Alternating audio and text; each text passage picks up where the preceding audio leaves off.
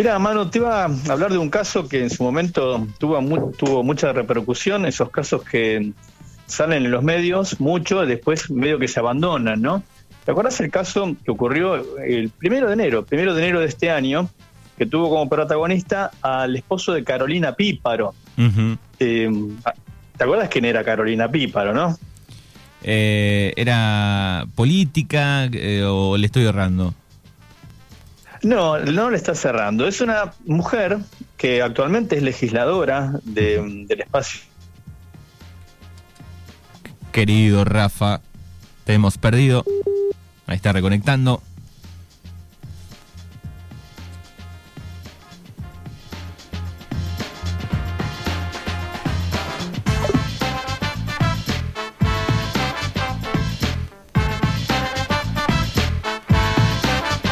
Bueno, estamos retomando la llamada con Rafael Saralegui.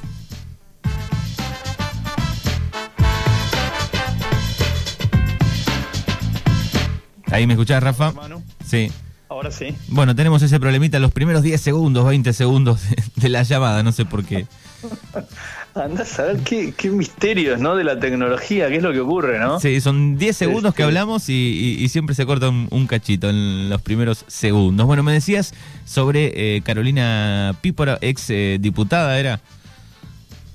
Exactamente, Carolina Pípora es actualmente diputada, digamos, eh, y tuvo un hecho trágico en su vida, ¿no?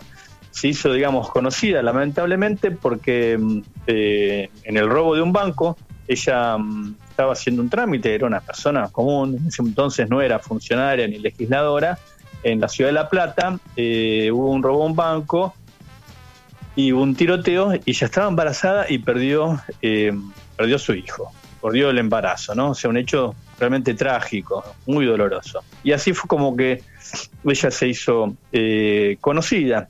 Y, años después, bueno, digamos, sí empezó a militar en política y desde hace un tiempo es legisladora de Juntos por el Cambio en la provincia de Buenos Aires y además tiene un cargo en la eh, Municipalidad de La Plata. Eh, justamente por ese antecedente tan trágico en su vida, tiene el cargo de eh, secretaria de Asistencia a las Víctimas y Políticas de Género, si creo que mal no recuerdo el nombre completo de su cargo.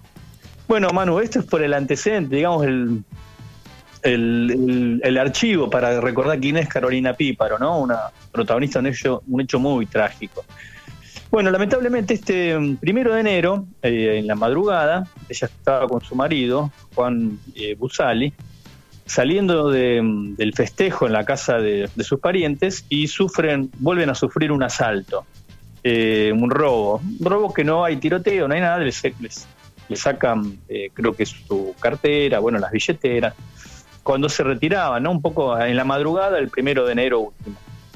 Bueno, pasa el rato, supuestamente ellos hablan a la policía, se terminan yendo, eh, un robo protagonizado por jóvenes en moto.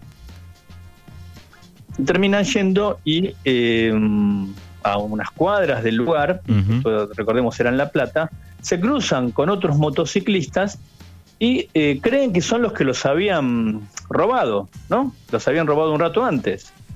Eh, bueno, una confusión eh, trágica también, porque los empiezan a perseguir, el marido, eh, estaba manejando su auto, empieza a perseguirlos a, estos motociclistas pensando que eran los que los habían asaltado y embisten a una de las motocicletas, de las motocicletas donde iban dos jóvenes, uno mayor y otro menor de edad, que los hacen caer, digamos, los arrastran durante la moto queda debajo del coche durante una cuadra, los arrastran durante 100, 200 metros, los dos este, jóvenes quedan tirados en el asfalto y siguen, ¿no? Eh, siguen su recorrido. Los otros chicos que iban en moto, en realidad todo en La Plata siempre hay una tradicional eh, quema de muñecos, que es cada primero de enero, ¿no? Todos los chicos iban a ver esa quema de muñecos, esto, este grupo.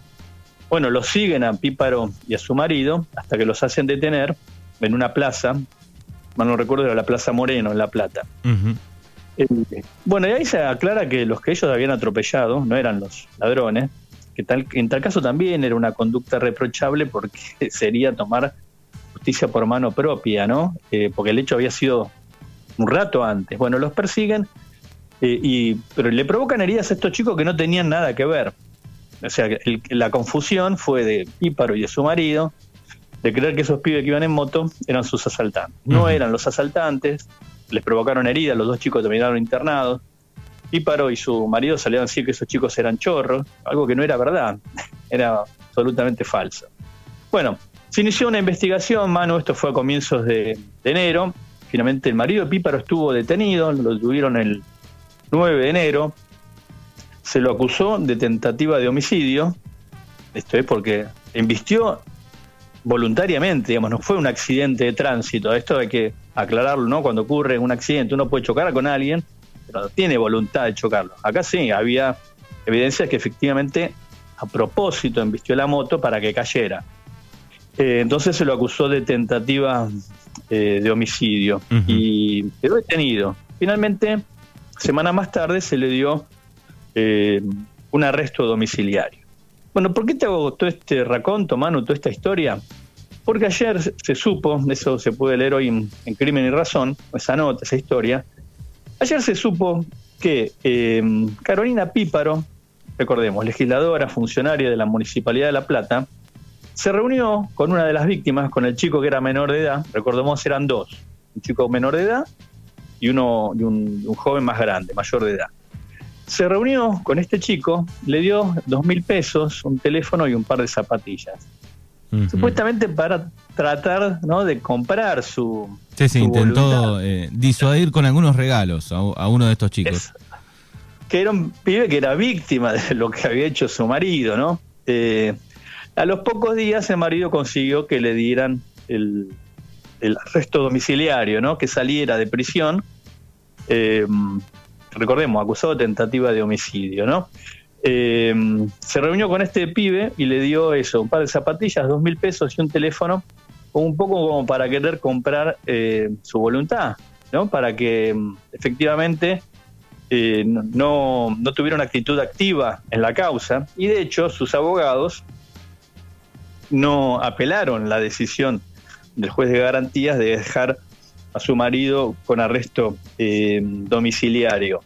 Así que ayer se conoció esta novedad, el pibe ahora tiene nuevos abogados, denunciaron esta situación, dijeron que esto es, eh, es que lo que hizo Píparo es una conducta que debe ser investigada, porque puede eh, encuadrar en varias figuras, incumplimiento de los deberes de funcionario público, coacción, la promesa de conseguirle algo, una persona haga algo o deje de hacer algo a cambio, a cambio de, justamente de ofrecerle esto, dinero o bienes, que fue lo que ocurrió, eh, entorpecimiento de la investigación, bueno, varios hechos que se configuran a partir de esta reunión que fue denunciada por el, el propio menor, un chico de 17 años, que entiende que eh, sus abogados, a los que ahora cambió, los abogados que tuvo hasta ese momento, eh, le influyeron en él para que para un poco torcer su voluntad, ¿no? De, no ser un querellante activo en la causa, no esperar que se llegue a un juicio oral,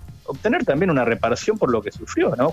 Por haber sido víctima de, de lesiones graves y una tentativa de homicidio por eh, una confusión por parte de Carolina Píparo y de su marido.